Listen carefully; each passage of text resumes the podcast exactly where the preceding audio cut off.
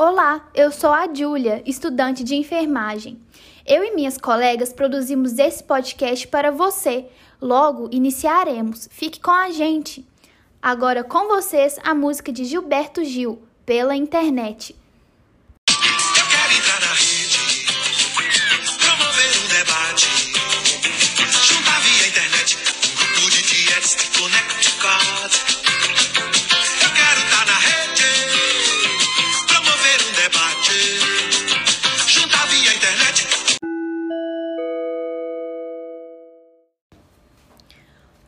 Ouvintes do Suspeitas, seu podcast informativo e colaborativo da saúde.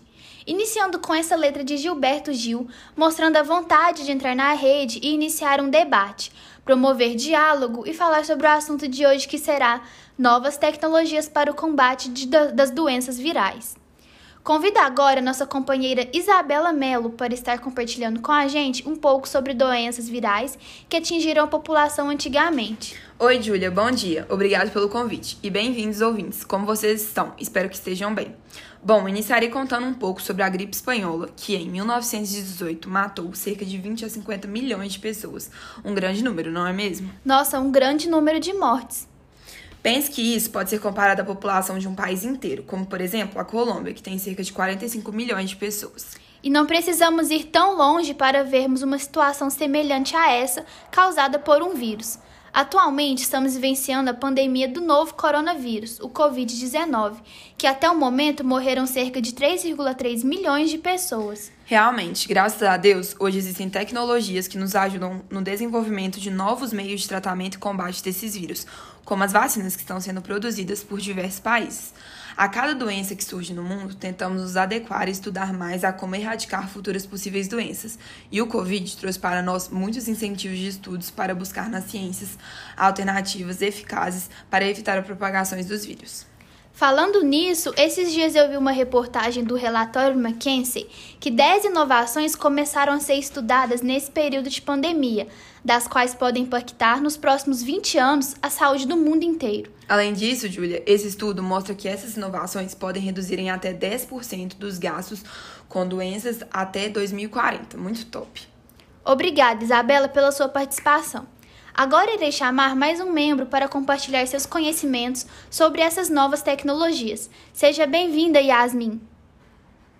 Bom dia! Como a Isabela comentou, hoje nós temos várias tecnologias que facilitam no combate a vírus e outras doenças, como por exemplo a nanotecnologia, que é uma ciência que se dedica ao estudo da manipulação da matéria em uma escala molecular, melhorando, por exemplo, a eficiência de um medicamento. Exatamente. E de acordo com o blog iClinic, há alguns anos atrás, era a principal esperança para a cura de doenças como o Alzheimer e o câncer. Que bom compartilhar seus conhecimentos com a gente. A nanotecnologia vem crescendo cada vez mais na área da saúde e ajudando no combate de doenças virais, como por exemplo uma pesquisa feita pela Universidade Federal de Juiz de Fora que criou tecidos tecnológicos com ação antimicrobiana que possam ser reutilizados e esterilizados de forma rápida e eficiente, capazes de inativar vírus, bactérias e fungos. Muito interessante esse estudo, pois para combater um vírus nanométrico, a nanotecnologia é essencial, ao ser a única que consegue operar em escala semelhante. Outra tecnologia que podemos citar seria a terapia gênica, que é a introdução de genes funcionais dentro das células.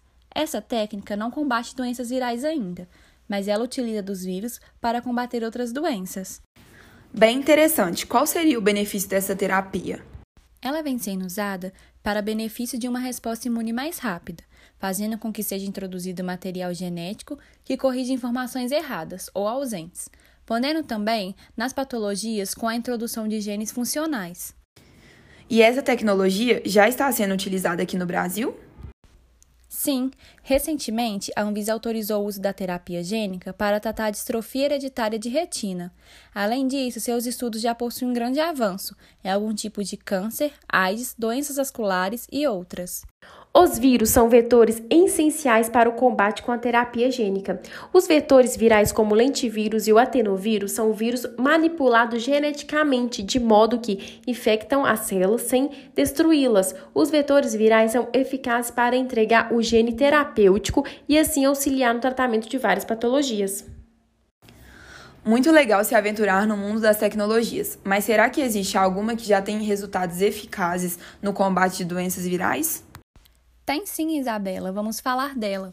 A famosa terapia que introduz o princípio das nossas queridas vacinas, a genética reversa. As tão esperadas vacinas, mas antes disso, vamos dar uma introduzida no que é essa genética reversa? Genética reversa se trata de uma técnica experimental da genética molecular que permite pesquisadores de explicar a função do gene examinando mudanças aos fenotipos causando genetically, projetando sequências específicas do ácido nucleico. Com isso, tem importantes aplicações como na engenharia das vacinas contra vírus ou na reconstrução de um genoma viral. Queria ressaltar uma frase que mostra a importância que essa técnica tem trazido para a situação atual que vivemos.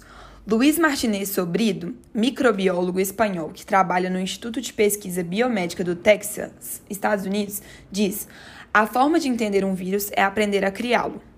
Para recriar todo o SARS-CoV-2, a equipe recorreu à genética reversa, traduz todo o seu genoma do RNA para DNA e o injeta em um pacote bacteriano capaz de se intrometer numa célula humana. A célula lê o DNA e o transcreve para RNA, dando lugar a vírus SARS-CoV-2 completos, aparentemente idêntico à versão selvagem. Usando essa técnica, a equipe conseguiu recriar o agente patogênico em três meses. De acordo com o microbiólogo Luiz Martinez, essa técnica é bem específica, pois todas as vacinas que estão em desenvolvimento se baseiam em enfiar no corpo uma só proteína do vírus. São mais fáceis de fazer e desenvolver, mas não são as melhores, pois a nossa vacina viva atenuada daria imunidade completa contra todas as proteínas do vírus. Eles continuarão na pesquisa para o desenvolvimento dessa vacina, que irá combater 100% o vírus. Obrigada, Yasmin Isabela, por nos acrescentar com o tema. Queremos incentivar você, caro ouvinte, a importância de pesquisar e aprender sobre as novas tecnologias que vêm surgindo. Esperamos que esse podcast tenha te incentivado a se aventurar no universo da ciência e como ela vem se aprimorando para que as novas doenças sejam erradicadas. Muito obrigada, Tayane, pela sua fala. Concluo com uma frase de Nelson Mandela. A educação é a arma mais poderosa que você pode usar para mudar o mundo. Muito obrigada, ouvintes, e é isso.